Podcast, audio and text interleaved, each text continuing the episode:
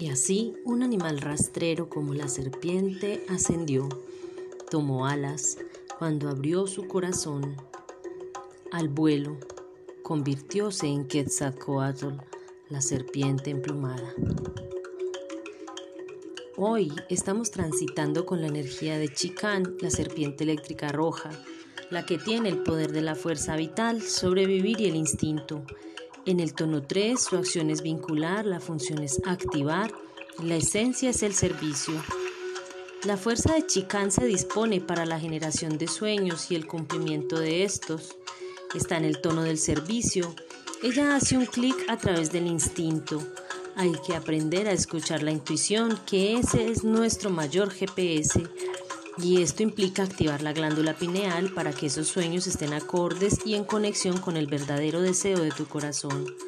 En la cultura de la montaña y el monte, lo que más tememos cuando nos encontramos en la naturaleza y en la noche es a que aparezca una culebra y nos pique, como decían las abuelas.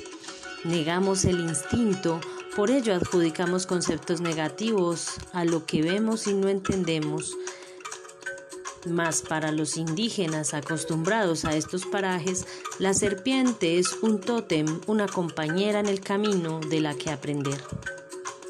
La serpiente es la que fecunda la tierra, la fortalece, entonces el mayor miedo es a encontrárnosla en el camino. Esta metáfora nos recuerda que la serpiente está presente cuando requieres escuchar con mayor atención tu caminar. Estar más atento es ir más lento, cuidando tus pisadas, precisamente sabiendo que tu instinto de sobrevivencia se pone activo.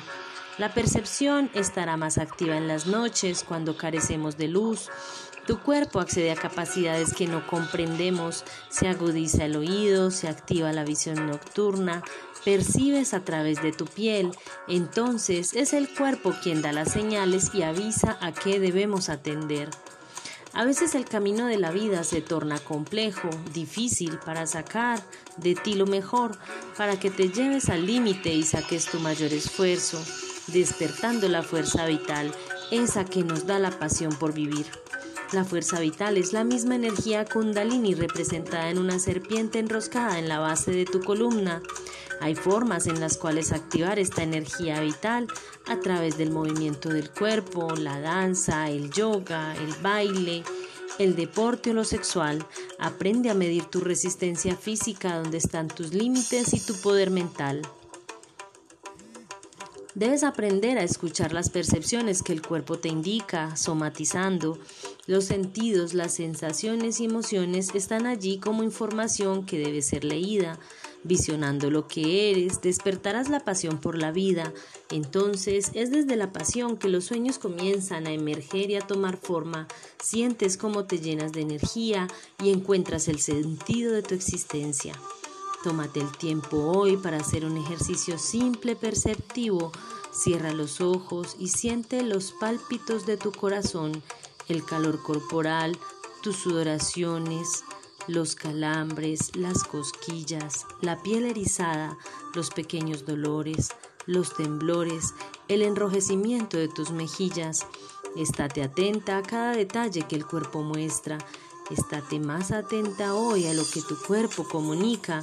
Cada uno trae un mensaje y así de a poco vas despertando la kundalini que yace en la base de tu columna buscando subir para activar todo tu cuerpo. El sello que guía hoy es la luna, el poder de las aguas universales. Entiendes que tu emoción es la que comanda en muchas ocasiones, entonces el aprendizaje es descifrar tu sentir a través del cuerpo. En el sello antípoda está el águila, el poder de la visión, la mente y la creación, y es el desafío, posiblemente en el esplendor del bosque, en el espesor del bosque y en la oscuridad de la noche, quieras levantar tu vuelo y no puedas, sientes miedo, sientes temor, entonces recuerdas que la energía vital, la serpiente, quiere tomar alas. Por ello esta metáfora de Quetzalcoatl toma forma de serpiente con alas para hacernos conscientes de su recorrido por el cuerpo, de su cambio de piel, a través de todos los centros energéticos, activándolos hasta alcanzar la coronilla. Allí tomará la forma del quetzal, la serpiente emplumada, un ser que se alza sobre el cielo, un animal rastrero que cambia su piel, se transforma, se supera a sí mismo, convirtiéndose en un nuevo ser en libertad. Entonces desde tu andar buscas un claro de luz que te ayude a avanzar, la calma y la serenidad o el desasosiego y la incomodidad para trabajar la sombra. En el sello oculto está el guerrero, el poder del cuestionamiento. Siempre en diálogo interno te preguntas cuáles son mis miedos, a qué le temo, puedo enfrentar y ver a los ojos esto que me muestra la vida, y es el poder del cuestionamiento el que te ayuda a avanzar. En el sello análogo está el mago. Si estás abierta a recibir y con la posibilidad de entender, entonces comprenderás que en ti está la capacidad de encantar, de encontrar siempre el aprendizaje de cada situación y con ello entender el poder de la creación que yace en ti. El mago crea realidades, es el alquimista por excelencia, el que conoce la transformación de la materia a través de las leyes del universo y el movimiento de la energía. Hoy meditamos bajo el plasma Kali, activando el centro secreto, el chakra 2 sexual, el centro de las relaciones y la energía creadora. Te abrazo. Gracias por tu escucha activa y tu lectura atenta. Comparte con quienes requieren escuchar. Gratitud infinita.